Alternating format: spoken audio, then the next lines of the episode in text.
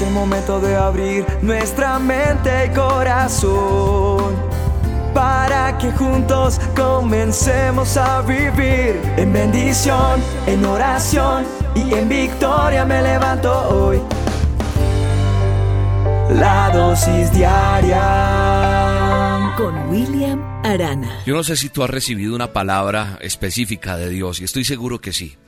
Pero la pregunta que te quiero hacer hoy es, ¿cuál es el siguiente paso después de recibir una palabra? ¿Qué es lo que tienes que hacer? Muchas veces tú escuchas la dosis y dices, eso era para mí. Hoy la dosis me hizo quebrantar. Hoy el mensaje que había en esa dosis era para mí. ¿Qué haces después de eso? Hay una palabra que sustenta lo que quiero hablar hoy en esta dosis. Y quiero que pongas mucha atención, que dispongas tu espíritu, tu corazón, tu mente, tus emociones sean sujetas al Padre eterno, al Padre glorioso, al Dios todopoderoso, para que Él sea ministrando tu vida como la ha ministrado en mí. Dice la palabra en Santiago, en el capítulo 5, verso 17 en adelante, dice que Elías era un hombre sujeto a pasiones semejantes a las nuestras, y oró fervientemente para que no lloviese, y no, llovió, y no llovió sobre la tierra por tres años y seis meses. Y dice, dice más, dice, otra vez oró, y el cielo dio lluvia, y la tierra produjo su fruto. ¿Quién era Elías para los que no saben? ¿Quién era Elías? Elías era el profeta de fuego, le, decían, el profeta que vivía en la presencia de Dios, si le quieres quitar la palabra profeta, ok, pero era un profeta, era un hombre que vivía en la presencia de Dios, era un hombre que desafiaba a los reyes y a los dioses falsos, era un profeta de Tracamandaca, firme con Dios. Pero ¿sabe que tenía algo especial? Me, me, llama la atención en lo que dice aquí Santiago, refiriéndose a Elías, en el texto de la Biblia, del manual que acabo de leer. Dice que era hombre con todo lo que eso implica. Y dice además que era sujeto a pasiones semejantes a las nuestras, o sea que sujeto a sufrimientos, a altibajos, a emociones, bueno, a, circunstancias difíciles. Pero era un hombre que oró fervientemente para que no lloviese. En otras versiones, ¿sabe qué he encontrado? Que rogó insistentemente. No fue una simple oración la que hizo Elías, no fue una oración común y corriente, fue una oración hasta que Dios le contestó. Fue una insistencia, una lucha en oración hasta que se aseguró que Dios lo estaba escuchando. ¿Por qué? Porque él luchó por el resultado y venció. ¿Qué es luchar? Amigo, amiga que me escuchas. Luchar es contender abrazo partido, dice la definición. Luchar es pelear, luchar es combatir, disputar, luchar es bregar, luchar es abrirse paso en la vida. Luchar es vencer también, porque él luchó y venció cuando se vence, se sujeta, se derrota, se rinde al enemigo, se rinde a alguien, superar dificultades.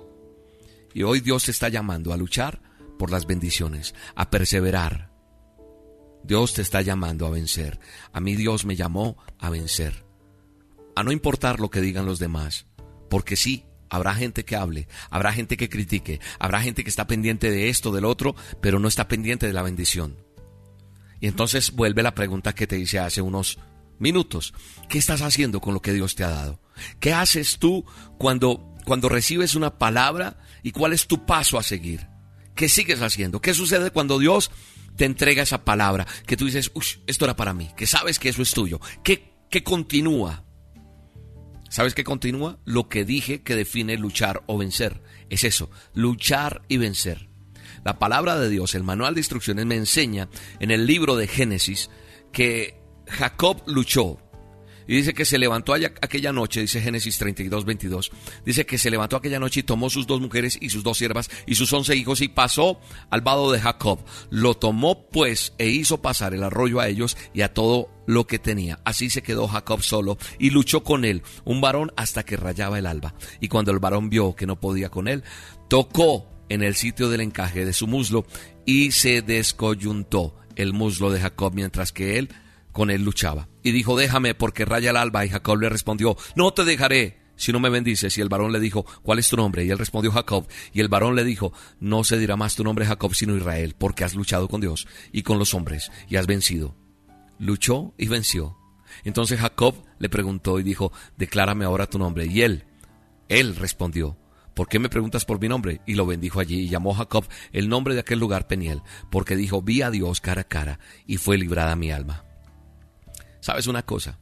Hoy no es tiempo de lamentarse, es tiempo de luchar, es tiempo de vencer. De pronto tú me puedes decir, William, pero es que usted no conoce mi situación, usted no conoce mi vida, no sabe lo que yo estoy viviendo. No conozco la tuya, pero conozco la de Jacob y conozco la de muchos personajes que están en la Biblia y conozco inclusive mi vida. Y la vida no es fácil. La de Jacob no fue fácil. Mire, a Jacob le dijeron usurpador, su nombre era usurpador, mentiroso. El padre de él amaba más a su hermano que a él. Su hermano llegó a odiarlo por robarle la bendición. Su suegro le engañó haciéndole trabajar durante 14 años para conseguir... O sea, la situación de Jacob, amigo, amiga que me escuchas, no era la más fácil. Pero sabes una cosa, Jacob tenía una palabra de Dios, tenía promesas que estaban esperando. Estaba cansado de esperar su tiempo, estaba cansado de su estado, de cargar sus consecuencias. Pero se le aparece la bendición y lucha por su bendición y sale adelante con su bendición. Así que hoy te vengo a decir en el nombre poderoso que es sobre todo nombre, que no descanses y no te quedes quieto, no te quedes quieta. Hay que luchar por la bendición, hay que seguir adelante, hay que batallar, hay que seguir insistiendo, hay que salir a, a contender espiritualmente. Abrazo partido, pelear, combatir, disputar, bregar, abrirse paso en la vida, sujetarte, derrotar, rendir al enemigo en el nombre poderoso de Jesús. Declaro en tu vida que se abre un camino nuevo y la gloria del Padre vendrá sobre tu vida en el nombre poderoso de Jesús.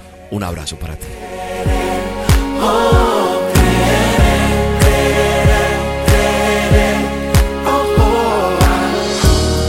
Cuando parezca como si no puedes pelear más y se ve como si el camino llegó a su final. Cuando nadie en ti crea, cuando te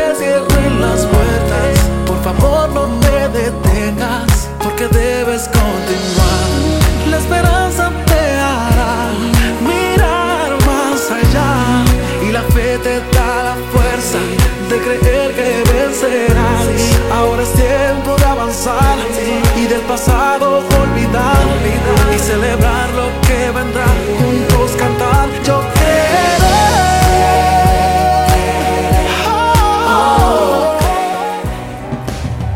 La dosis diaria con William Arana, tu alimento para el alma. Vívela y compártela. Somos Roca Estéreo